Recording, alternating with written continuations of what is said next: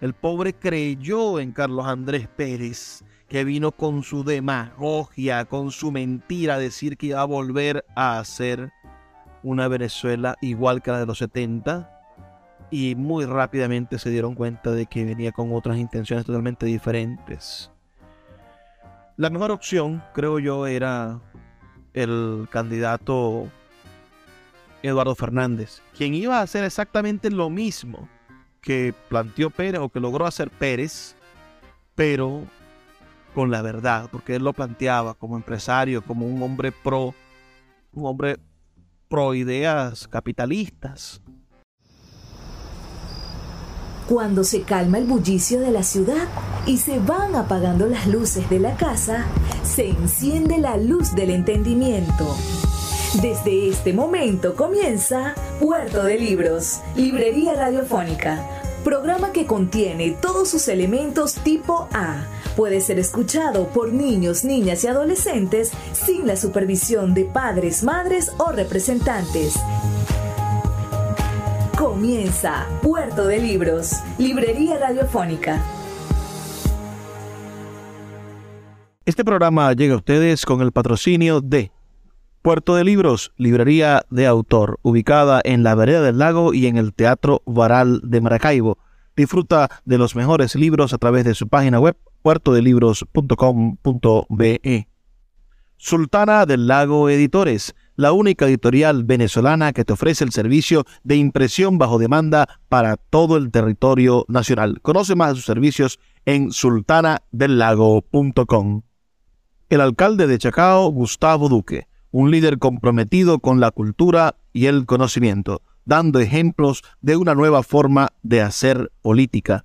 Síguelo en sus redes sociales, arroba Gustavo Duque Sáez. Esperamos la voluntad del gobierno nacional al diálogo, pero también reiteramos nuestra más resuelta voluntad a no permitir que continúen produciéndose los lamentables hechos que hoy han conmovido a los venezolanos los asaltos y saqueos, la quema de automóviles y autobuses, el atraco y la violencia no forman parte de las múltiples expresiones de una sociedad democrática y el gobierno nacional no está dispuesto a tolerarlos. Bienvenidos a Puerto de Libros, Librería Radiofónica, les habla Luis Peroso Cervantes quien de lunes a viernes de 9 a 10 de la noche trae para ustedes este programa a través de la Red Nacional de Emisoras Radio Fe y Alegría, 23 emisoras conectadas para llegar a sus hogares con buenos libros, con buena literatura y con oportunidades maravillosas para hacer del día a día un nuevo espacio de reflexión y de crecimiento como ciudadanos, como miembros de esta nación. La noche de hoy estaremos conversando sobre un suceso verdaderamente importante para la historia nacional. La noche de hoy hablaremos sobre el 27 de febrero.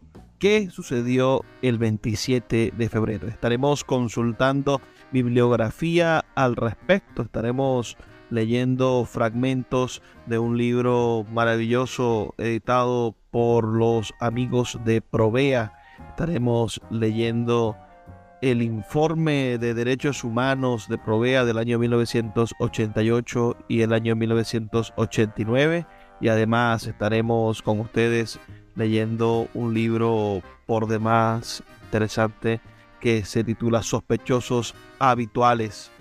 10 aproximaciones a los antecedentes históricos del movimiento por los derechos humanos de Venezuela de la autoría o la investigación de Rodolfo Montes de Oca. Además de eso, estaremos viendo otras versiones de este mismo suceso. Leeremos fragmentos del libro de Reinaldo Iturriza López, 27 de febrero de 1989, Interpretaciones y Estrategias, y estaremos revisando la publicación de la Defensoría del Pueblo titulada El 27 de febrero para siempre en la memoria de nuestro pueblo, un libro interesantísimo que recoge las publicaciones en prensa, lo que se dijo y después lo que se ocultó de el 27 de febrero en la prensa nacional. Así que tendremos una noche bastante, bastante interesante dedicada, por supuesto, a este suceso que cambió la historia de Venezuela. Lamentable genocidio, el último genocidio de nuestra historia, o por lo menos del siglo XX venezolano, y que no debemos nosotros olvidar ni permitir que se sigan repitiendo o justificando este tipo de conductas de parte del Estado. El Estado está para proteger a los ciudadanos y no para agredirlos, no para asesinarlos. Para tener un Estado que nos asesine es mejor no tener un Estado y no pertenecer a un país. El ejército no puede matar al pueblo y nosotros como intelectuales, nosotros como personas críticas, como personas dotadas de inteligencia, no podemos permitir que se repitan situaciones como esta. No pueden soportar aplazamiento. Se trata de un todo, de una política coherente y global, adopción de un nuevo esquema cambiario que consistirá en cambio único, flexible, que se determinará de acuerdo con la oferta y la demanda. Liberación de las tasas de interés activas y pasivas del sistema financiero nacional, conducidas por un proceso de concertación para moderarlas.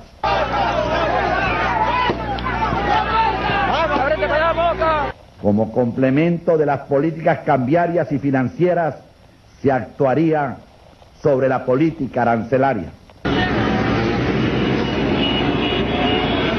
Se ajustará en forma progresiva las tarifas de servicios de Gaddafi CanTV y se iniciará el proceso de creación de empresas descentralizadas.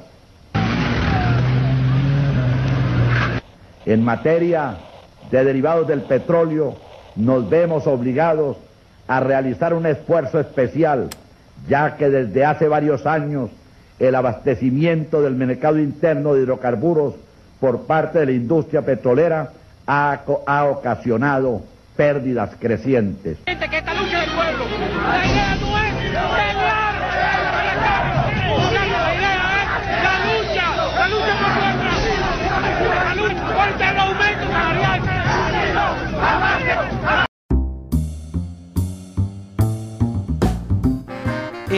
Caracazo.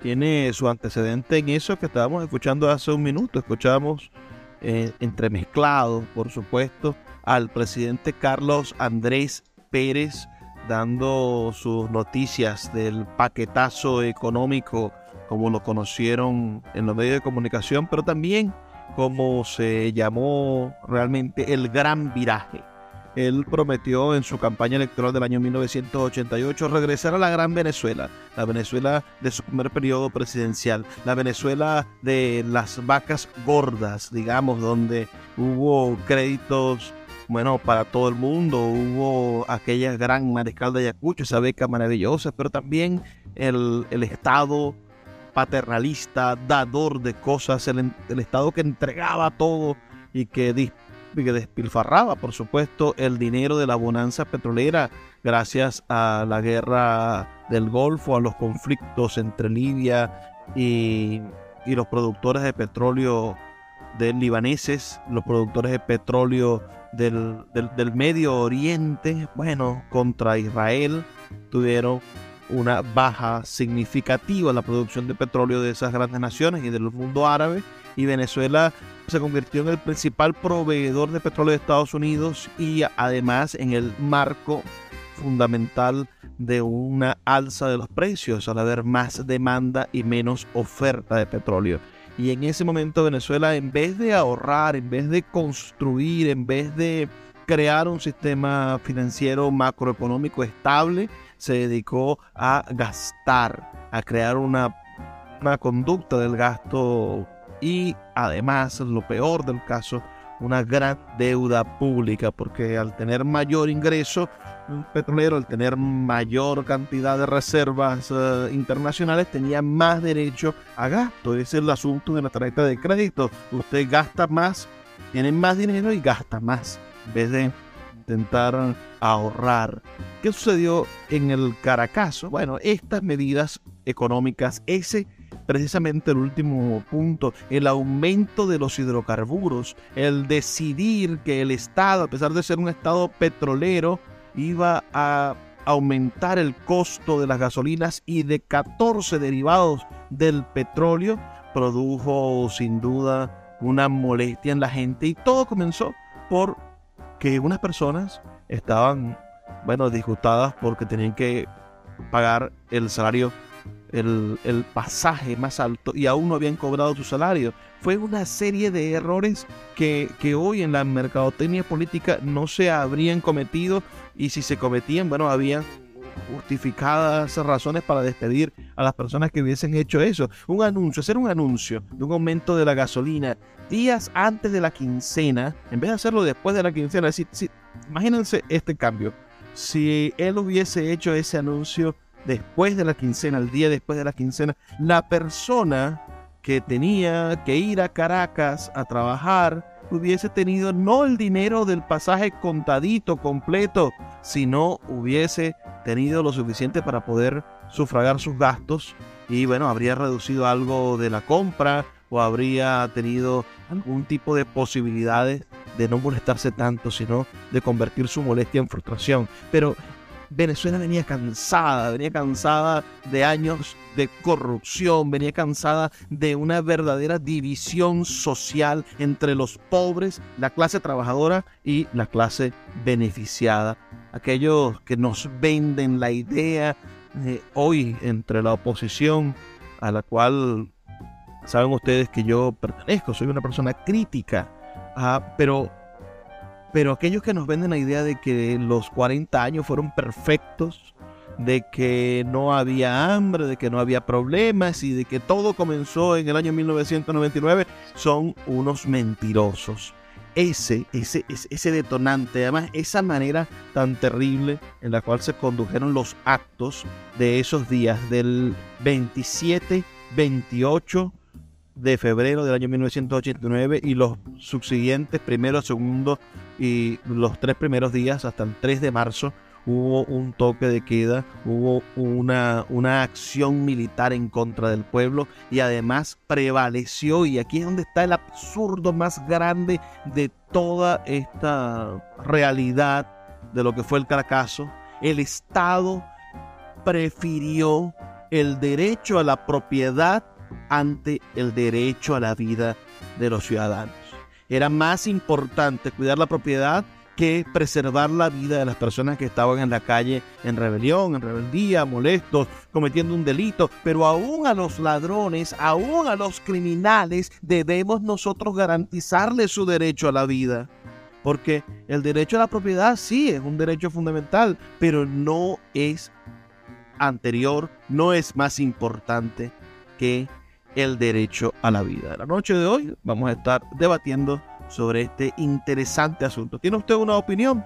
¿Tiene usted alguna idea clara sobre lo que sucedió el 27 de febrero del año 1989 que comenzó a suceder? Porque fueron una serie de, momentos históricos que nos llevaron posiblemente, y cuando analicemos las, las consecuencias de esto, nos llevaron posiblemente al desencanto general de los años 90 y a la construcción de una antipolítica que hoy es la reinante en este país. Vamos a hacer una pequeña pausa para escuchar los mensajes de Radio Fe y Alegría y ya volvemos con este programa que nos va a permitir hacer una revisión histórica de El Caracazo.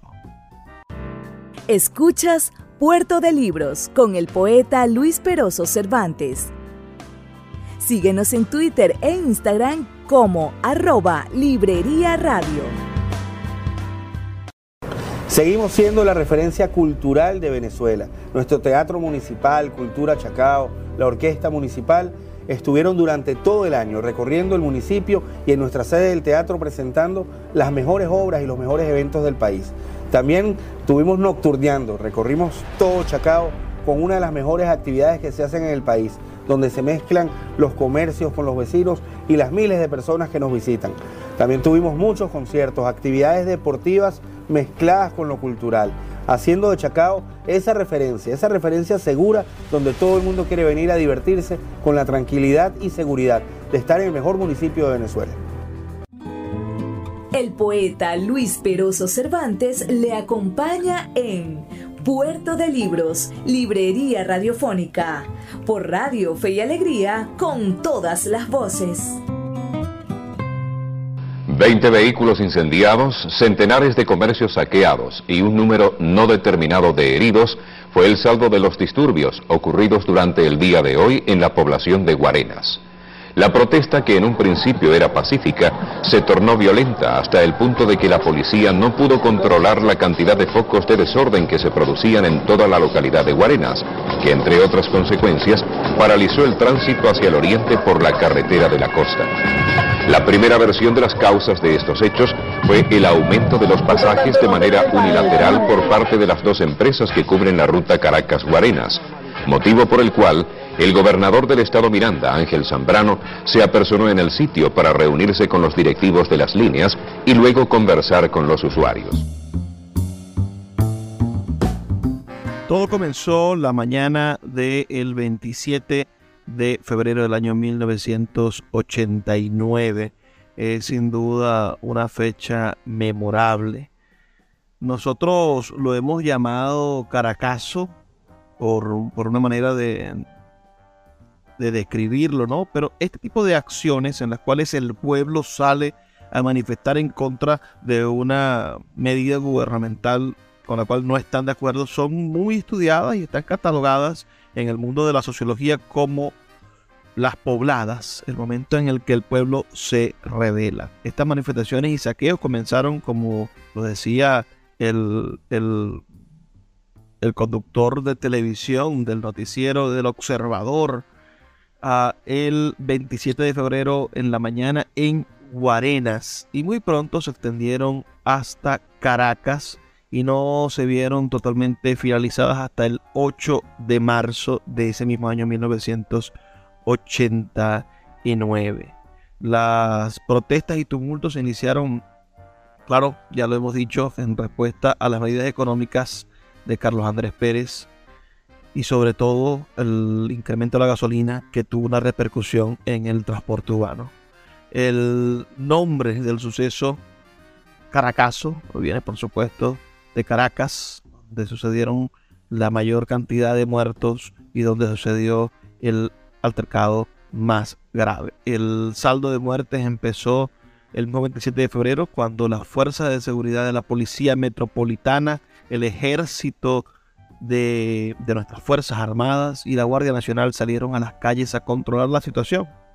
Las cifras oficiales, descaradas cifras oficiales, nombran simplemente a 276 muertos. Pero los reportes de las ONGs y de las, y de las actividades de luto activo y organizaciones como Provea hablan de más de 3.000 fallecidos en menos de 10 días. Hasta ese momento, hasta ese año 1989, Venezuela había sido uno de los países más estables en toda la historia del siglo XX. Y de allí comenzó verdaderamente nuestra profunda debacle cultural, anímica, ciudadana. Allí se manifestó el resultado del Viernes Negro, que, también cumple, por cierto, 30 eh, o 40 años de haberse dado. Deberíamos hacer un programa especial dedicado al Viernes Negro. Ese, este lugar, este espacio en el cual nosotros nos encontramos reflexionando sobre la cosa, sobre la triste cosa pública, sobre la triste realidad de lo vivido. Vamos nosotros a, empezar a, leer algunos de estos libros. Me gustaría, me gusta dedicarme a este maravilloso Los sospechosos habituales, este maravilloso libro del publicado por Provea, es un libro de 628 páginas donde trabajan sobre diferentes aspectos de la lucha por los derechos humanos. Pero en el capítulo número 4, llamado Un luto activo, hay un segmento, una parte dedicada al caracazo. Y dice el caracazo, ensañamiento, alevosía y nocturnidad. En el mes de diciembre es elegido el presidente de la República, Carlos Andrés Pérez. Recuerden que el periodo de Carlos Andrés Pérez comienza en, en el 89, aunque es elegido en el 88 con el mayor número de votos en términos absolutos registrados hasta la fecha, nos dice el autor del libro. No obstante, esa popularidad inicial se desmorona el 27 de febrero del año 1989 con las protestas ocurridas en diferentes lugares del país para hacer frente al paquete económico implementado por el Ejecutivo días antes y promocionado como el Gran Viraje, lo que le comentaba en el segmento pasado.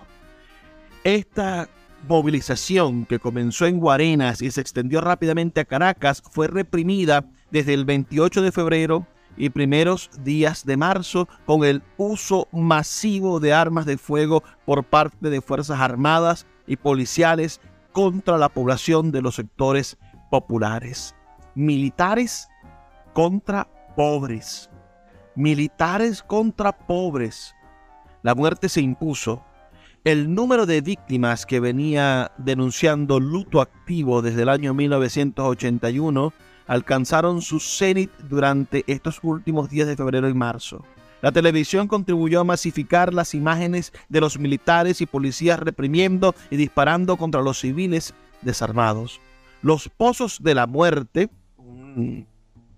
claro que sí, un, un, caso muy importante que se desarrolló en el estado Zulia y que el líder Luis Gómez denunció en un libro titulado así, Los Pozos de la Muerte. Entonces, este autor nos dice, los Pozos de la Muerte dieron paso a la peste del Cementerio General del Sur, la fosa común más grande encontrada en Venezuela hasta entonces. Los días posteriores, junto a otras organizaciones de defensa de los derechos humanos, participaron en muchas actividades para denunciar las ejecuciones durante el Caracazo y el primer aniversario de la masacre de El Amparo con el foro La historia de Venezuela, masacre, libertad, igualdad y fraternidad, organizado por la Cátedra Pío Tamayo de la Universidad Central de Venezuela en el marco de la jornada Solidaridad contra el Olvido del 23 al 30 de octubre, referida a la masacre del Amparo, donde incluyeron videos, programas de radio, foros en la UCB y algunos barrios de Caracas, así como el complejo de auditorios de la USB, la Universidad Simón Bolívar, del 30 de octubre al 3 de noviembre, durante la Semana de los Derechos Humanos, presentando una ponencia llamada 27 de febrero.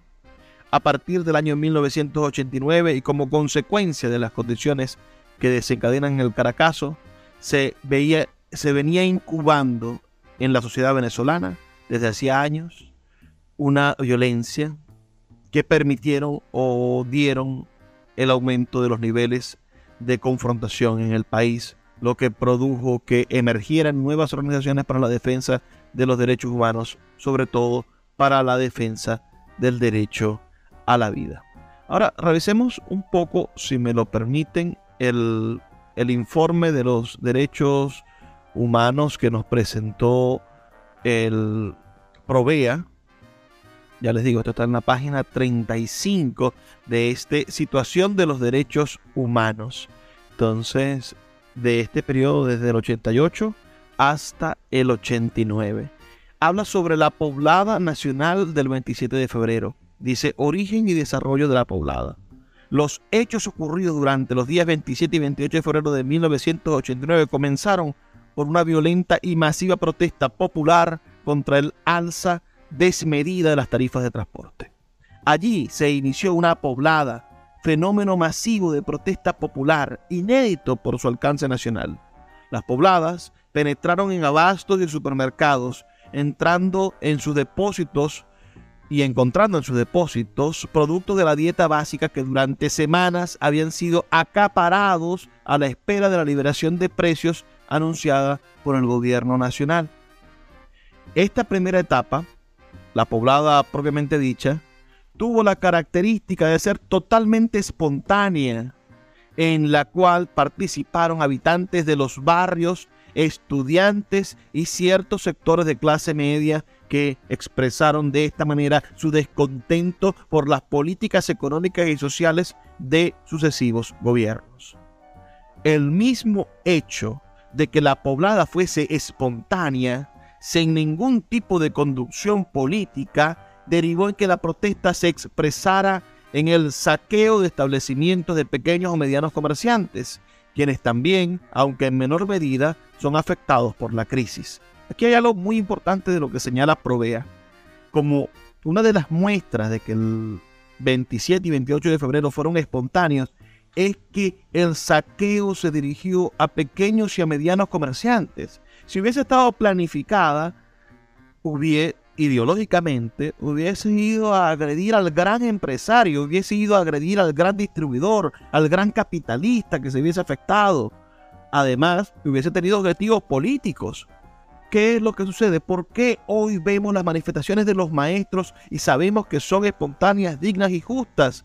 Porque conocemos la necesidad de nuestros maestros y ellos no salen a la calle a decir que caiga el gobierno, salen a la calle a pedir que aumenten su salario. Era lo que pedían estos venezolanos en el año 1989. Estaban pidiendo que el gobierno no aumentara el costo de la gasolina, no se aumentara por consiguiente el costo del pasaje y además que hubiese una rectificación en su política económica, por supuesto, en su política de, de, salarios para la gente, porque la gente estaba pasando calamidades, necesidades y hambre. Y además, el anuncio de esas políticas económicas produjo que los comerciantes, sobre todo los medianos y los grandes comerciantes, crearan espacios especulativos. Ya lo hemos vivido, usted y yo lo hemos vivido. Cuando tú cierras o colocas precios o marcas precios y el comerciante esconde la mercancía. Y eso es verdaderamente terrible. Esta misma espontaneidad, dice el informe de Provea, produjo hechos vandálicos protagonizados por los sectores minoritarios que desvirtuaron, en alguna medida, la legítima protesta popular. Vamos a escuchar ahora declaraciones de algunos de los manifestantes que, que fueron entrevistados en ese momento en la televisión venezolana. Ellos se han comprometido a que van a normalizar el tráfico de pasajeros inmediatamente, manteniendo el mismo precio acordado por el gobierno nacional y que fue divulgado en el aviso oficial de ayer suscrito por los ministros de Fomento y de eh, Transporte y Comunicaciones. Por su parte, Felipe Torrealba, directivo de la empresa Puerto de Libros, con el poeta Luis Peroso Cervantes. Síguenos en Twitter e Instagram como arroba Librería Radio. Si te gusta nuestro programa, puedes apoyarlo con un pequeño aporte mensual de 2 dólares. Un acto de micromecenazgo puede mantener en línea nuestro programa a través de nuestras plataformas virtuales y de la Red Nacional de Emisoras Radio Fe y Alegría. Sé parte de la manera en la que transformamos la realidad y el pensamiento a través de la literatura.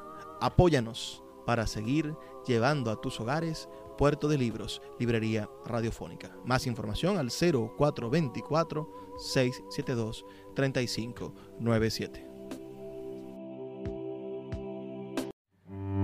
Puerto de Libros, Librería de Autor, la librería que estás buscando. Te invita a visitar sus dos sedes en el Teatro Baral de Maracaibo y en la Vereda del Lago dos cautivadores espacios donde podrás entrar en contacto con la literatura, con el arte, con todos los conocimientos de la humanidad a través del instrumento maravilloso que es el libro.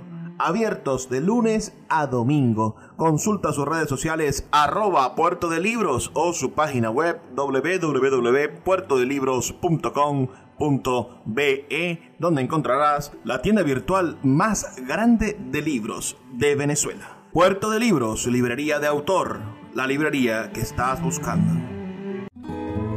El poeta Luis Peroso Cervantes le acompaña en Puerto de Libros, Librería Radiofónica, por Radio Fe y Alegría, con todas las voces. La cantidad de heridos a causa de los desórdenes obligó a declarar en emergencia al hospital Luis Salazar Domínguez. Doctora, ¿cuál es la situación del hospital hasta este momento? Ya está en emergencia, señor. ¿Debido a qué cosa? Bueno, por los heridos que han habido debido a que están heridos de bala, disturbios con la policía. ¿Aproximadamente cuántos heridos han ingresado aquí al hospital? Cifra. ¿Cuántos? Incontables. Ajá. ¿Cuántas personas hay graves? No les sé decir. ¿Desde cuándo están ingresando heridos aquí al hospital? Desde las primeras horas de la mañana. Seguimos en Puerto de Libros, Librería Radiofónica. Vamos a terminar de entender esto que nos plantea Provea. Provea nos dice que hay una primera etapa de la poblada nacional donde fue espontánea la actividad de, saqueo y de violencia y de descontento popular. La segunda etapa se inicia con la suspensión de las garantías constitucionales y la vigencia del toque de queda ordenados por el gobierno el martes 28 de febrero en la tarde, cuando la situación social se escapaba de control. En aquellos dos primeros días, informaciones de prensa coinciden en señalar una cifra que oscila entre 60 y 80 muertos y más de mil heridos. A partir de ese momento, las Fuerzas Armadas toman el control de la situación impidiendo con su presencia la continuación de los saqueos y logrando un relativo orden en la vida diaria. Es a partir de la presencia masiva de las Fuerzas Armadas en las calles, unos 10.000 efectivos que llegaron del interior del país, cuando se producen serias violaciones a los derechos humanos. El número de muertos oficial llega a 276 según cifras del del Ministerio de Interiores. Pero, según datos ofrecidos por parlamentarios de la causa R, son 379 y más de un millar, según fuentes estudiantiles y de corresponsales extranjeros. Esto lo dice Provea en el año 1988. Ahora sabemos, gracias a los análisis y a y a las búsquedas, pesquisas de personas que pueden ser más de 3.000. La tercera etapa plantea Provea en este informe de la situación de los derechos humanos de 1988-1989. La tercera etapa se ubica a partir de la del lunes 6 de marzo, cuando varios sectores comienzan a dar una respuesta organizada a la situación se forman espontáneamente y sin mayor coordinación ni acuerdo previo el Comité por los Desaparecidos, el Comité Pro Restitución de las Garantías y el Comité de Notables de la Universidad Central de Venezuela. Organismos de derechos humanos comienzan a procesar denuncias, a acompañar a las víctimas y familiares en el proceso de denuncia y visita a los lugares de detención se destaca como positivo el alto número de denuncias públicas de familiares, víctimas de tortura y damnificados por el ametrallamiento de viviendas. Una vez que se restituyeron las garantías constitucionales, son liberados todos los detenidos, incluso fueron sobreseídos por orden presidencial los procesados por rebelión militar. Se inicia el proceso de representación de denuncias ante la Fiscalía General de la República y los tribunales en torno a casos de violación de derechos humanos. Ahora, las muertes y ejecuciones, la mayoría de las muertes en ese periodo se producen por heridas de bala de grueso calibre, alojadas de la cintura hacia arriba en horarios nocturnos durante el toque de queda. Según denuncias de familiares de las víctimas y damnificados, la táctica militar en zonas populares de Caracas, como el 23 de enero, El Valle, Petare y Katia, eran el tiroteo indiscriminado hacia los apartamentos y viviendas, muchas de las cuales quedaron virtualmente acribilladas en respuesta a un mínimo de francotiradores. Esto de los francotiradores es la, versión oficial, pero no hay demostración de que existiesen francotiradores. Quizá había algún, algún hombre o, mujer con un 9 milímetros disparando en respuesta a la agresión, pero no un francotirador con, con un fusil de francotirador, a excepción entonces o en contraposición a los militares que fueron con sus fales, con sus armas de la República, con sus calibres 50, que son capaces de atravesar paredes de varias casas y por eso produjeron múltiples muertes con una sola bala. La cifra oficial, como dijimos, es de 276 y fue compartida por el entonces fiscal general, aunque dicho organismo no había procedido aún a realizar un levantamiento exhaustivo de las muertes registradas. El hermetismo de las autoridades, las limitaciones impuestas a los medios de comunicación y la magnitud de la represión impidieron lograr un registro adecuado de los fallecimientos. Y aquí me gustaría cambiar de libro, venirme a un libro que está gratuito, por cierto, en la página del perro y la rana.com, una de las editoriales del Estado venezolano. Esta, este libro es un libro muy interesante, se llama El 27 de, ya les digo cómo se llama, disculpen. El, es un libro publicado por la Defensoría del Pueblo, editado por la Defensoría del Pueblo, se llama El 27F, para siempre en la memoria de nuestro pueblo. Y bueno, vale la pena revisarlo para darnos cuenta un poco de la magnitud de estos terribles sucesos que hemos visto en esta relación. Este es un libro además que está mm, ordenado de la siguiente manera. Son, es un libro que recoge el, las notas periodísticas, es decir, toda la prensa que estuvo alrededor del el suceso del 27 de febrero. 27F para siempre en la memoria de nuestro pueblo. Entonces, al abrir este libro nos encontramos cosas interesantísimas. Como les dije, está dividido en algunos, en, en, varios capítulos. Y el capítulo que más me interesa es el capítulo de las muertes. El capítulo terrible capítulo donde se evidencia, bueno, el, la manera en la que los periódicos tocaron a las muertes. El capítulo 4 se llama Represión, muerte indiscriminada, torturas y desaparición forzada. Aquí nos dice el, el escritor de este, de este libro, el, que creo que es Gabriela del Mar, la defensora del pueblo de ese entonces, quien firma este libro nos dice que las conclusiones que se pueden sacar fácilmente de este material bibliográfico dice, dice lo siguiente, dice, uno, se aprovechó de manera vil la suspensión de las garantías constitucionales para justificar los ignominiosos atropellos contra la población, en especial hacia el sector estudiantil, periodístico y de grupos que hacían trabajo social en las comunidades pobres del país. La total desproporción del uso de la fuerza militar para reprimir las manifestaciones es otra cosa, la segunda cosa que se evidencia en la prensa. En su mayoría provenientes de gente totalmente desarmada e indefensa, incluyendo mujeres y niños. Datos recabados efectuados por el Centro Gumilla calculan aproximadamente 4 millones de balas disparadas en menos de 10 días 4 millones de balas disparadas.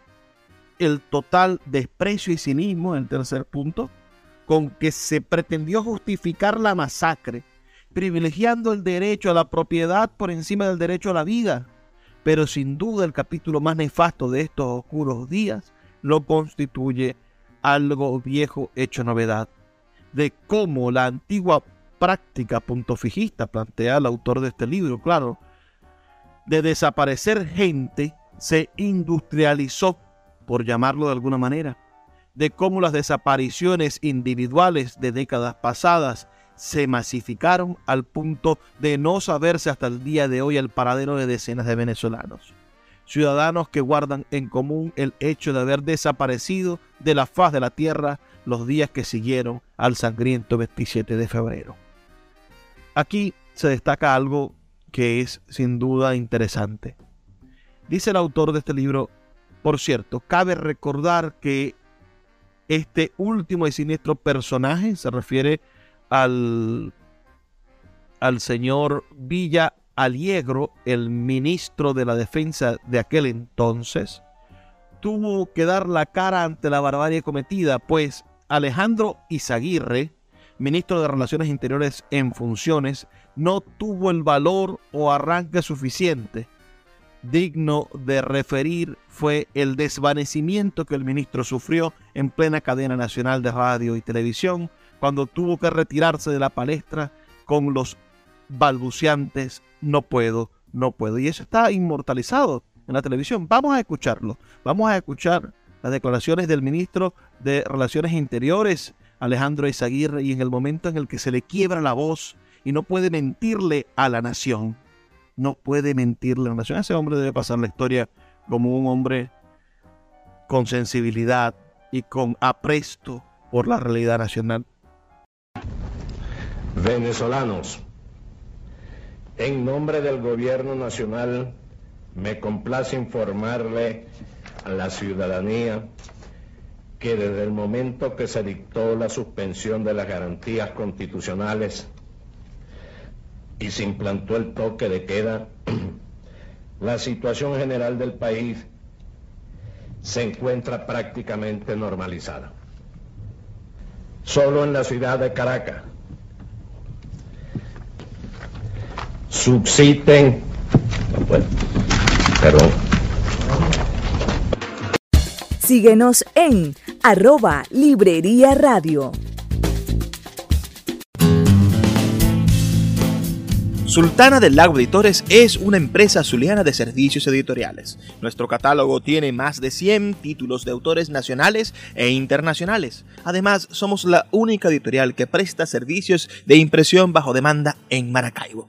No necesitas invertir en grandes tirajes. Tus lectores pedirán tu libro, nosotros lo imprimiremos y tú obtendrás regalías. Por ello, también editamos internacionalmente en Amazon y Google Play Books. Conoce más en nuestra nueva página web www.sultanadelago.com o siguiéndonos en Instagram como arroba sultana del lago. El poeta Luis Peroso Cervantes le acompaña en Puerto de Libros, Librería Radiofónica, por Radio Fe y Alegría, con todas las voces. Un 27 de febrero de 1989, por las calles corre la sangre, botas gorilas pisan la carne. El pueblo grita de rabia, de hambre, lucha, se luta, se ahoga, se parte, voz del imperio que oprime, que arde, los asesinos, la orden imparte.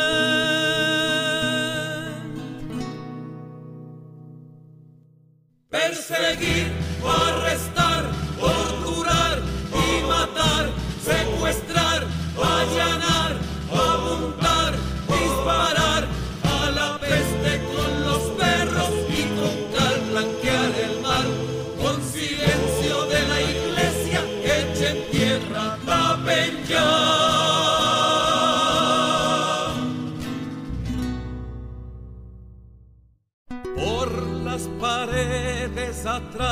atraviesan balas, punto cincuenta despedazan almas, vuelan libres, rompen el viento, por los balcones lanzamos los muertos. Cuentos, saqueos, comida por vida, ley de fuga tiros sin gracia, pendientes de policías se cobran a plomo en media vía.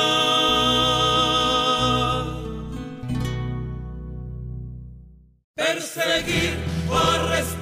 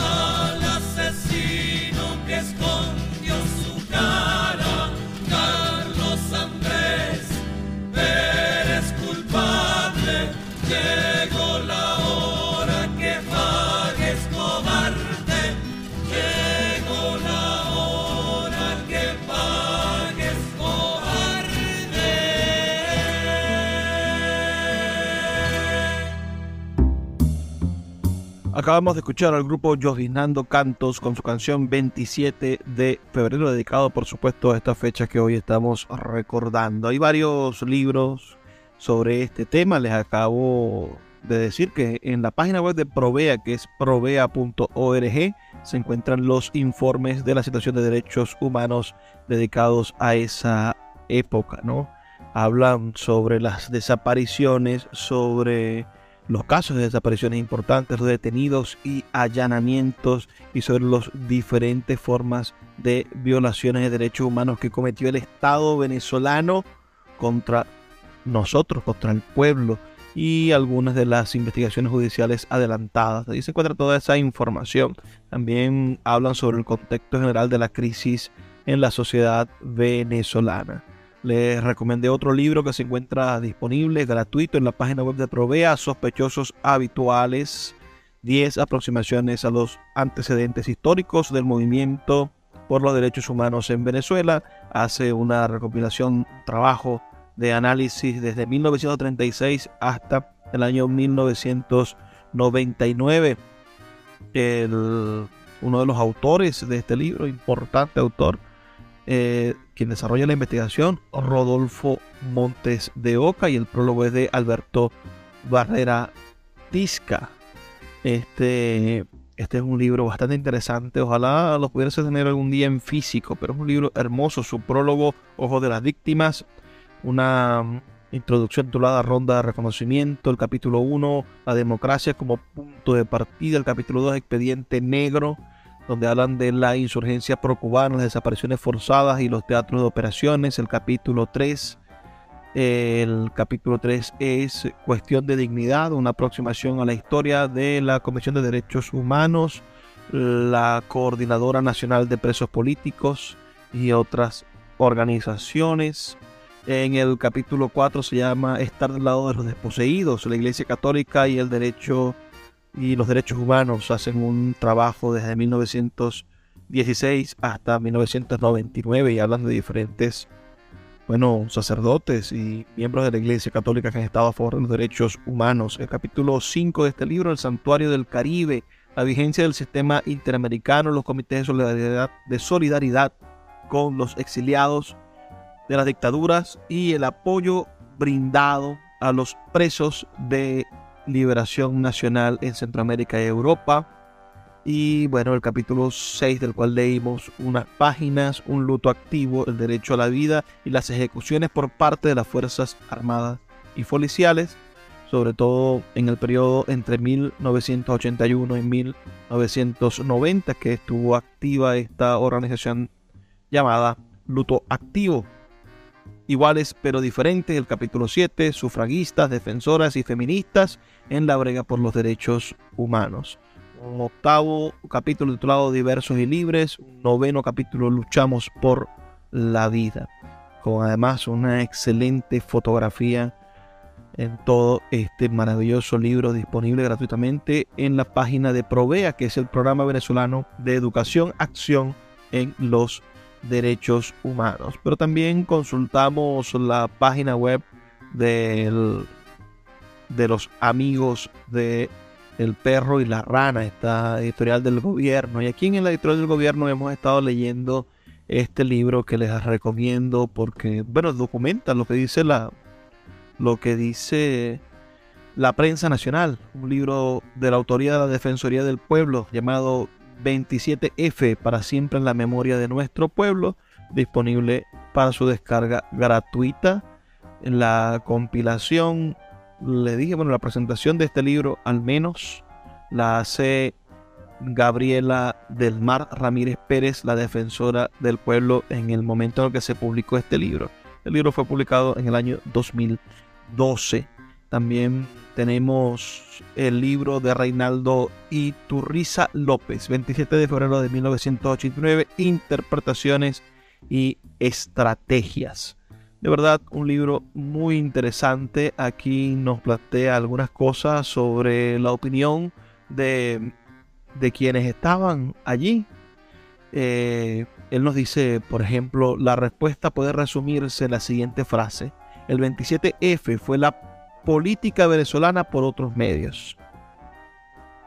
Pero, ¿qué quiere decir por otros medios? Pues bien, nos dice el autor, vayamos por partes. Comencemos por el principal. El carácter político del 17 de febrero reside fundamentalmente en la ruptura temporal del consenso entre los pobres y la clase política. Qué maravilloso análisis.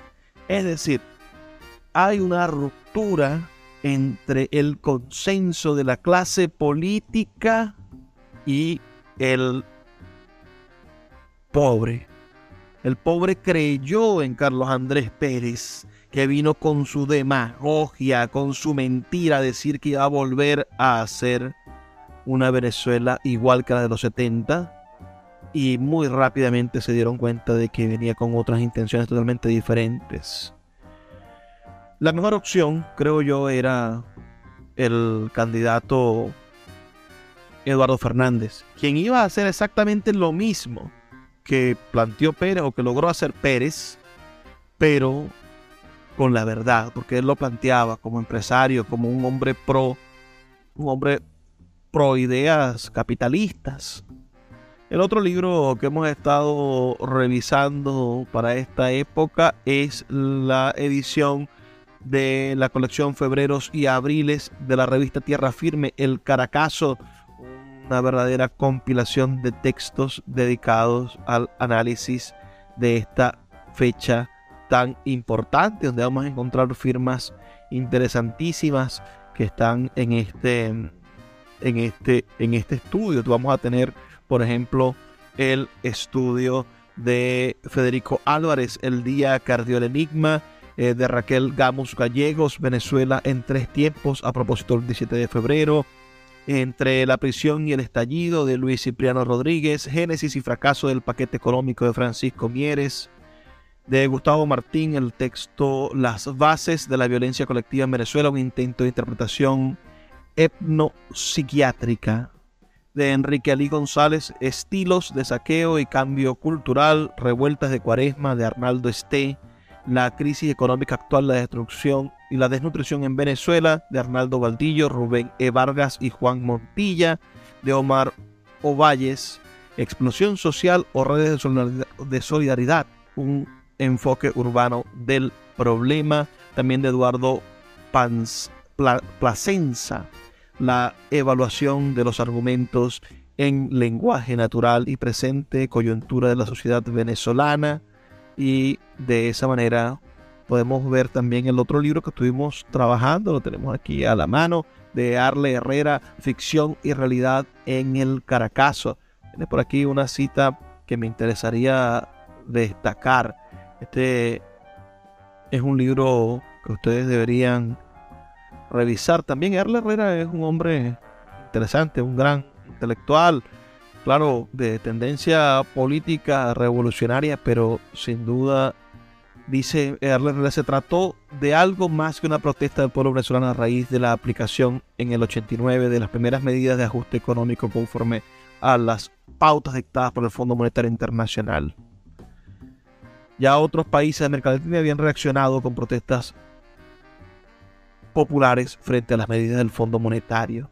Es decir, ya esto había pasado y Carlos Andrés Pérez se lo esperaba pero la respuesta fue asesinar a más de 3.000 personas.